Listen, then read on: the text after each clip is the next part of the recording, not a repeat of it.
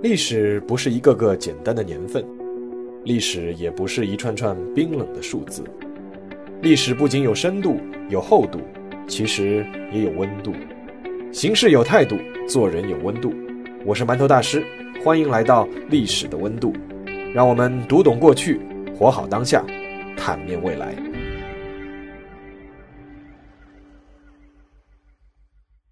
各位馒头说历史的温度的听众朋友们，大家新年好。那往常新年之后打招呼呢，都是充满了一种喜庆的气氛。但是今年呢，有一些例外。至于原因呢，我相信大家也都知道了。在这样的一个非常时期，我希望大家都能够一切平安。同时呢，也要对奋斗在防疫第一线的所有医护人员和其他工作人员说一声：你们辛苦了，请一定要保重身体。今天的这期节目呢，想新开一个专辑，那这个专辑呢，可能也和现在大家关心的话题有一些关系。我想了想呢，把这个专辑的名字呢，就起名叫做《病菌之战》。这里的病菌呢，其实是两样东西，一个是病毒，一个是细菌。事实上，威胁人类文明统治地球的最大外来敌人，可能就是病毒和细菌。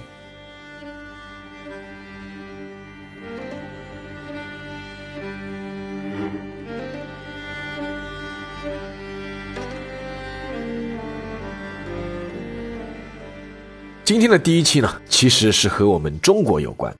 这篇文章呢，其实是发在这一周的微信公号“馒头说”上的。如果说没有看过的读者，在听完这期节目以后呢，还有兴趣的话，可以去看一下。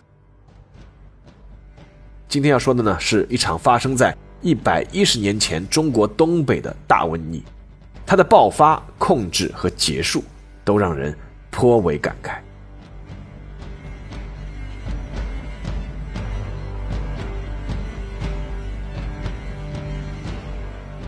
这一年是一九一零年的九月，每年的这个季节，大量猎人会涌入位于中国东北呼伦贝尔大草原的满洲里，开始大规模捕猎一种被称为旱獭的动物。旱獭是松鼠科中体型最大的一种，用我们比较熟悉的称呼呢，其实就是土拨鼠。旱獭的肉呢是可食的，脂肪是可以入药，但是最珍贵的。还是它身上的这张毛皮，旱獭的毛皮皮质非常好，坚实耐磨，经过加工以后呢，是可以和貂皮相媲美，所以说在二十世纪初的国际市场上是很受欢迎。在宣统二年，也就是一九一零年这一年，一张旱獭皮在国际市场上的价格已经上涨到了一点二卢布，这什么概念呢？就大致相当于当时中国的一两白银。那一张皮就值一两白银，那其实还是很值钱的。仅仅在一九一零年，从满洲里出口的旱獭皮就达到了二百五十万张。由于每年的九月前后是这个旱獭皮毛生长最好的季节，所以人手短缺的这个俄国人就雇佣了大量华工一起来捕捉旱獭。那些华工主要是来自直隶和山东的苦力。最初呢，他们并没有什么捕捉旱獭的经验。但是好在这个季节的旱獭呢，相对便于捕捉。聪明勤劳的这个中国人啊，很快就学会了捕捉的方法。尤其是他们发现，如果运气好的话，会遇到一种呆笨的旱獭。这种旱獭步履踉跄，碰到猎人时呢，既不能跑，也不会叫，而是傻傻的待在原地，只需要一棒子打死就行了。猎人们发现，这类旱獭的眼睛中有乳白色的云状物体。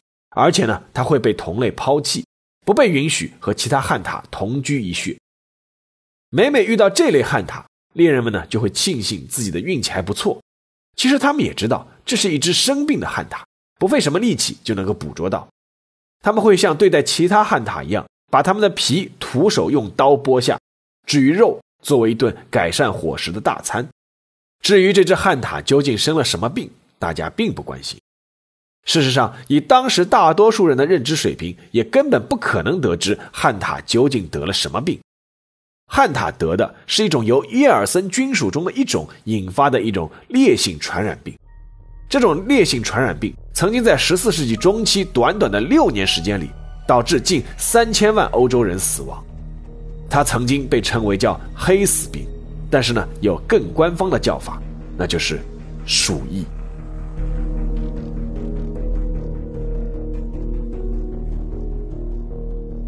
在那一年，究竟是谁先感染了鼠疫？有多种说法。按照东三省议事报告书的记载是这样：工人张万寿者，向在俄境大乌拉站以招工为业。宣统二年九月初，工棚内暴毙七人，俄人闻之，知为疫也。这个疫就是瘟疫的疫啊！焚其棚屋，逐其工人，并将工人所有衣服、行李等件进行烧毁。以为断绝一根之计。大乌拉站居满洲里百三十里，有业木工者二人被逐，于九月十七日由乌拉站来满，寓居铁路界内二道街张姓木铺。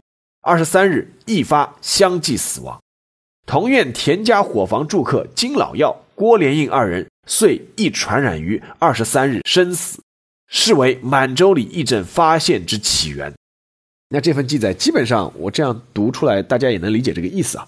再解释一下，就是如果说以这份记载为准，那么这里面就有几个关键点：第一，这场鼠疫的出发大概是在一九一零年九月中旬；第二，出发的地点是在俄国境内；第三，最初感染鼠疫的是华工；第四，俄国人已经知道是疫情了，而且不是一般的传染病。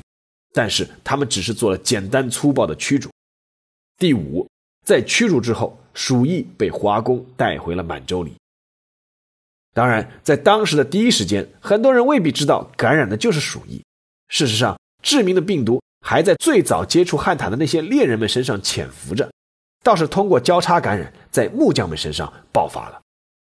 二十世纪初的那个秋天，广袤的东北大地提供了鼠疫传播的理想环境。比如天气渐凉，一个旅店的大炕上往往要躺十几个乃至几十个人，大家互相抱团取暖，房间密闭，空气极不流通。又比如，在寒冷的天气洗澡和洗头，对于当时的东北人来说呢，本来就是一件奢侈的事情。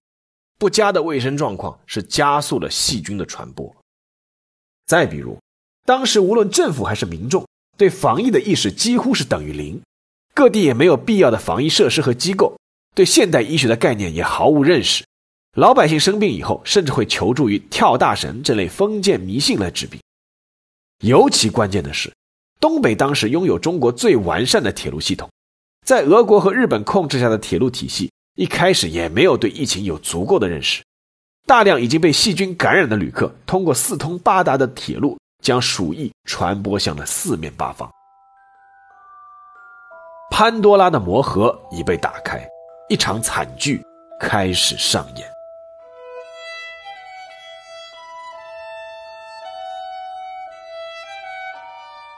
灾难最先爆发的地点是哈尔滨的傅家店。从一九一零年十二月十日开始，一直到一九一一年一月七日，傅家店每天都有超过一百人死亡。感染此病的人，往往在两三天后就胸闷、头痛。呼吸困难，浑身青紫，最后痛苦而死。关键是这种疫病的致死率极高。在疫情爆发阶段，傅家店确认染疫人数为一千五百三十五人，死亡一千五百三十五人。接下来，吉林省也没能幸免。一九一零年十二月十四日，长春出现首个病例，随后每天因疫病死亡的人数超过了五十人。再接下来是奉天省。也就是现在的辽宁省，在奉天省的沈阳，一九一一年一月二日出现首个病例，随后迅速蔓延到城市和农村。有个男人从沈阳市内回到农村，染病而亡，全家七口人在帮他按照传统习俗举办葬礼之后，在几天之后相继染病而死，只留下了一个婴儿。而他的邻居们帮忙埋葬了这一家之后，拿走了这家人在屋内的各种物件，随后接连死去。最终，除了一名七十多岁的老妇人和三名婴儿之外，全村一百五十人全部死亡。一时之间，东三省风声鹤唳，棺材脱销，道路边甚至可以随处看到横躺着的尸体。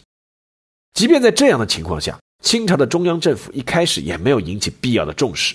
直到一月十二日，北京出现首例病例，接下来一月十四日，天津出现首例病例。在这样的情况发生之后，意识到疫病已经威胁到了经济安全的清政府，终于发布了上谕。上谕说：“现在东三省鼠疫流行，助于与山海关设局严防，认证经理，误认传染内地，以为民生。但是这个时候已经是为时已晚。所幸，即便是临时抱佛脚，清政府还是拿出了一定的办事效率。他们立刻开始筹措防疫资金，设立东北防疫总局，聘请国内外的防疫专家到东北帮助防疫。那这三项措施的前两项都是投入钱和精力就可以做到的，但是第三项却没有那么简单的解决。当时在东北拥有各自势力地盘的俄国和日本。都站出来指责清政府防疫工作指挥不力，进而呢提出是要独揽东三省防疫工作的权利。防疫这件事情需要调动从军队到警察到各个部门，所以不仅仅只是简单的防疫，是关系到国家主权的问题。那在这样的一个背景下，一位年仅三十一岁的华人就被推到了时代舞台的正中央。一九一零年十二月，这位华人被任命为。东三省鼠疫全权总医官，他的名字叫伍连德。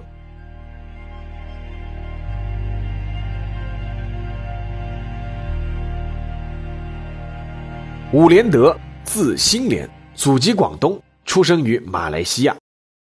一八九六年，十七岁的伍连德留学英国剑桥大学曼纽尔学院，毕业后呢，考入圣玛丽医院实习。随后又到英国、德国和法国这些医院实习和研究，最终在马来西亚的槟榔屿开设私人诊所。一九零七年，二十八岁的伍连德接受了时任直隶总督的袁世凯的邀请，回国担任天津陆军军医学堂副监督，也就是副院长。从此，他的个人命运开始与祖国发生了关联。那这里要说一下，伍连德可以被称之为华人，但是呢，也可以被认为是中国人。因为按照一九零九年颁布的大清国籍条例规定，只要是父亲出生在中国，那么就拥有中国国籍。所以说，伍连德是中国人，并没有问题。一九一零年的东北鼠疫爆发之后，时任外务右丞的施肇基，那他是美国康奈尔大学的哲学博士啊。这个施肇基呢，他已经看出了日本和俄国是想借治疫这个机会啊，统治东北，所以说他是极力推荐由本国人担任防疫的总医官。而伍连德呢，就是在施肇基的极力推举之下走马上任的。伍连德上任的第一件最重要的事，就是先要搞清楚究竟是什么引起了这次疫情，因为当时还没有人知道这就是鼠疫。为此呢，伍连德在不知不觉中就创造了一个记录，他成了中国第一个现代医学意义上解剖人体的人。十二月二十六日晚上。傅家店有一名嫁给中国人的日籍客栈老板娘，是染上这个鼠疫就死了。第二天一早，伍连德和助手就赶到了事发地，他们在贫民区的一栋小楼里面就开始解剖尸体。伍连德从死者的右心房抽取了血液样本，进行了细菌培植和图片观察，同时通过切开死者的肺脏与脾脏表面提取了组织块，放到了盛有福尔马林液体的容器里面。在完成这一切之后呢？伍连德将死者器官复位，缝合好表皮，然后呢，把它穿戴整齐以后呢，放入事先准备好的棺材当中。因为这一切都是瞒着外界进行的。在接下来的四天时间里，伍连德在实验室里进行了紧张的分析和研究。在高倍显微镜下，伍连德看到了所有切片中都出现了成群的鼠疫杆菌，而且是特有的两头着色的卵圆状。在这样的情况下，伍连德提出了这次东北疫情的源头是一种之前从没有见过的叫肺鼠疫，这是区别于之前通过跳蚤传播的腺鼠疫，就是扁桃腺的腺。这个肺鼠疫啊是可以通过空气传播，尤其是飞沫传播，所以说杀伤力极大。在搞清了疫情的起因之后，伍连德立刻开始着手防疫工作，但是困难比他想象的要大很多。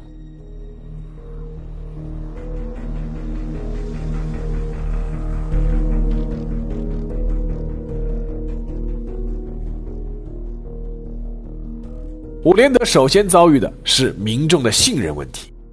在现代医学尚未普及的那个年代，广大的中国人只相信中医，认为西医都是洋人的玩意儿。在疫情爆发之初，东北各地不少中医给出的判断是戾气之疫，就是这个暴力的戾啊，戾气导致的这个疫，或者说是干燥之疫。各种中医的偏方呢也开始频频出现，很少有老百姓愿意去西医诊所看病，而中医们呢也确实是相信自己能够对抗这场疫情，都勇敢地冲到了第一线。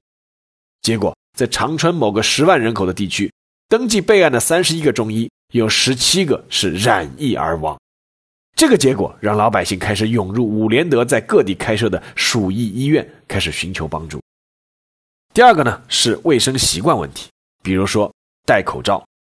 由于肺鼠疫是可以通过飞沫传播，所以说戴口罩是一项简易却非常有效的防治办法。但是当时中国人几乎没有戴口罩的习惯，甚至那些中医在接待病人的时候也从不佩戴，这也是造成中医人员大量牺牲的一个重要原因。为此，伍连德和他的助手们大力提倡每个人都要佩戴一种由他自己发明的简易口罩，那是用外科手术的洁白的纱布制作的，后来是被称为叫武士口罩。随着疫情的加重，街上戴口罩的中国人开始多了起来。虽然很多人都不知道戴口罩的正确方法是什么，有的呢是套在脖子上，有的呢是挂在耳朵上，他们都是会把口鼻最需要保护的部位给暴露出来。但是随着正确佩戴口罩的人慢慢增多。疫情的交叉传播呢，是得到了有效的抑制。第三个呢是习俗问题，比如说过年走亲访友。一九一一年的除夕呢是一月二十九日，正好是疫情的高发阶段。中国人的传统观念呢，就是春节要回老家，还要走亲访友，这给疫情的传播提供了最可怕的人传人的渠道。为此，伍连德上奏清政府，并且呢是请俄国和日本政府配合。严格管控东三省铁路，派人沿途巡查，不允许携带细菌的人群继续流动。此外，伍连德还奏请调来了一千一百六十名职业军人和六百多名警察，把他们进行防疫的专业训练之后呢，投入戒严和检查工作。他将这场鼠疫的源头傅家店划分成四个区，每个区都委派军队、警察和高级医官分工合作，设立隔离区、消毒区。办公区和医务人员宿舍区，密切监控街道上的一切流动人员。所有参与防御工作的人员每天都要进行严格消毒。当然了，警察的另一项工作是要采取必要的强制措施，是要弹压部分不肯理解或者不肯合作的群众。为什么呢？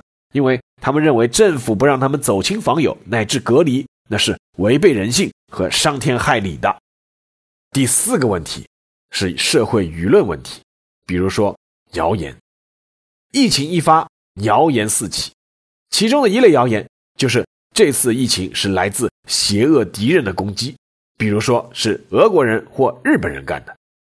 当时流传甚广的一种说法是，这次的疫情是日本人在东北水井里投毒引发的，目的呢是要毒死全部的中国人。必须要承认，日本当时对中国的东北确实是狼子野心。也确实在背后搞过不少小动作，但要发动如此大规模的细菌攻击，是有一条逻辑是说不过去的。因为当时在东北有大量的日本的侨民，日本是没有必要进行如此的无差别攻击的。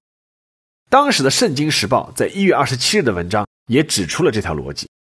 文章是这么写的：他说，夫疫症为害最烈，中外莫不畏惧，日人亦居奉天。岂独不怕传染乎？是以谣传不便自明。事实上，恰恰是因为俄国和日本在当时的东北有大量的利益，所以说他们反而是最积极的防御合作者。伍连德也深深认识到了这一点，他和俄国与日本援助的医疗力量密切合作，在整个防疫过程中，甚至出现过像日本的医官和妻子在照顾中国病人时双双染疫而亡，留下三个孤儿这样的事情。截止到一九一一年三月三日，日本投入东北的防疫经费是一千四百二十七万日元，俄国呢是二十四万卢布。应该说，至少就防疫这件事本身而言，中日俄三国是密切合作的。那谣言还有另外一类，自然就是夸大疫情、制造恐慌。伍连德也深知，杜绝谣言的最佳办法就是透明公开。在他的主导下，很多地方沿路开始张贴疫情形势表，而奉天防疫事务所从一九一一年一月二十日开始，每天就发布从前一天晚上六点到当天晚上六点的疫情患者表。在表格里面，从本日新患疫的人到患疫者死亡到患疫者的总数等等等等，每一条都非常详细。那在这样的举措下面呢，谣言开始明显减少。最后还有个关键问题，就是中国人的传统观念问题，比如说土葬。伍连德经过研究发现，鼠疫细菌在人的尸体上甚至能存活长达几个月，而中国人讲究土葬。疫情高发的时候，很多尸体就裸露摆放在外面，而坟场更是成了一个巨大的感染源，这无疑大大增加了鼠疫的传播概率。但要求尸体一律火葬，却又遭到了很大的阻力，因为这和中国老百姓崇尚入土为安的观念是相抵制的。最关键的时刻，伍连德是得到了施肇基的大力支持，而施肇基不断上奏，当时的摄政王载沣最终是拍板，就是疫区的尸体一律统一火化。事实证明，伍连德采取的这一系列措施都是非常有效的。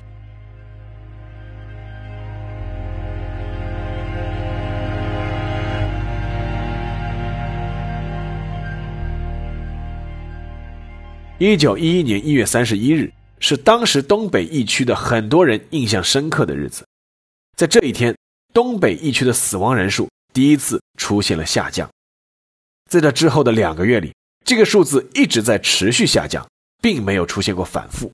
这意味着疫情指数已经越过了拐点，开始掉头向下了。三月一日，伍连德记录了东北疫区最后一个鼠疫病例。到了这时候。他终于可以松一口气了，因为疫情终于是完全控制住了。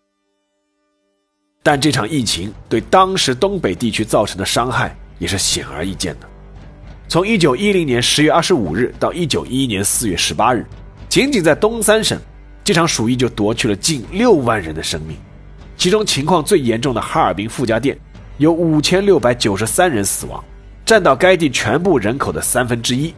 就是说，每三个人中就有一个人染疫而死。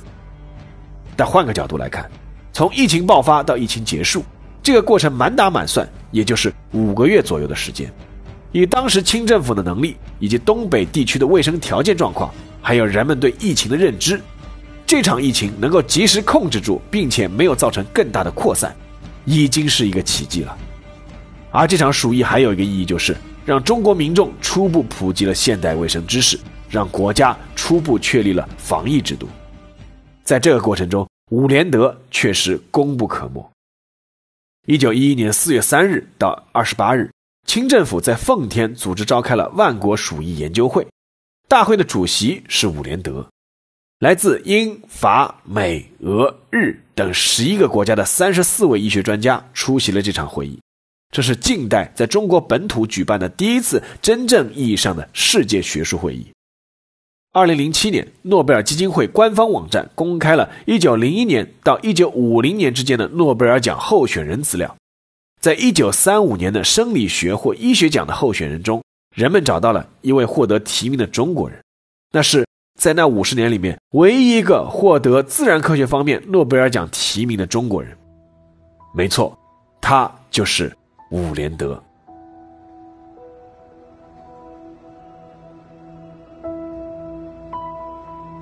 下面进入今天的馒头说时间。那之所以想说到这个感想呢，是因为曾经获得过一九五八年诺贝尔医学奖的这个叫乔舒亚·莱德伯格，他曾经说过一句话，他说：“同人类争夺地球统治权的唯一竞争者，就是病毒。”很多人当初听到这句话的时候啊，是觉得很诧异，但是仔细回想一下，其实是不无道理。回顾人类历史，造成最多生命消失的，其实不是战争，而是各种病毒和细菌造成的瘟疫。第一次世界大战，算上平民，一共是死亡一千六百万人，而一次黑死病仅仅在欧洲就夺走了近三千万人的生命。第二次世界大战，大约有七千万人死亡，而天花病毒。在十八世纪就夺走了大约一亿人的生命。远的就不去说了，就说眼前的这场我们与病毒之间的战争，从一个市场开始，到一个城市，到一个省，到全国，到一个大洲，再到全世界，蔓延之快，影响之大，让人心悸。在这个过程中，从小的方面来说，我们看到了很多的闪光点，很多动人事迹和感人的画面，但是。也看到了很多可以改进、值得反思乃至必须要检讨的地方。我们应该认识到，在这种涉及到整个人类的危机面前，我们不能每次都把希望寄托在具体的某一个人上面，无论是伍连德还是钟南山，而是应该有一套立刻高效运转、每一个环节都不应该出现纰漏的成熟机制和体制。而在这一方面，我们依旧还有不小的提升空间。那么从大的一方面来说，如果上升到整个人类层面的话，我们还是要对自己有一个清醒的认识。时至今日，我们人类科技文明的发达已远非我们的先辈们所能想象，上天入海似乎无所不能。但是在未知的超级细菌和超级病毒面前，我们的人类文明却像一棵随时可以被掐断的小草一样孱弱。我们的这份自信又是从何而来呢？前两天我看到一个卫视的新闻里面采访一名医务工作者，那连夜操劳的这个医务工作者啊，在镜头面前依旧保持着昂扬的斗志。他说了一句话，这句话的大意啊，就是说，只要精准防控、精心医治，在人类面前，任何疾病都是微不足道的。那我是完全理解他的心情，也向他以及他所代表的医务工作者表示崇高的敬意。但是呢，当时我总觉得他的话好像有些地方不太对。半个小时以后。当地的本地新闻再一次播放了这条消息，这条本地新闻的编辑啊，就把那句话“在人类面前，任何疾病都是微不足道的”这句话给删掉了。那我个人觉得，这位编辑做的对。作为这个星球的万物之灵长，我们人类还是要时刻保持一颗敬畏之心。有敬畏不等于是选择放弃，恰恰相反，有了敬畏，才会在事前防微杜渐。而即便是灾难发生之后，也会在退无可退之际爆发出昂扬的斗志和巨大的能量。人类和病毒以及细菌之间的博弈是一场旷日持久的战争，我们要学会有敬畏之心，那是对大自然应有的尊敬。但是，面对威胁到人类生命的敌人，我们绝不会放弃投降。加油，加油！好了，今天的节目就到这里，让我们下期再见。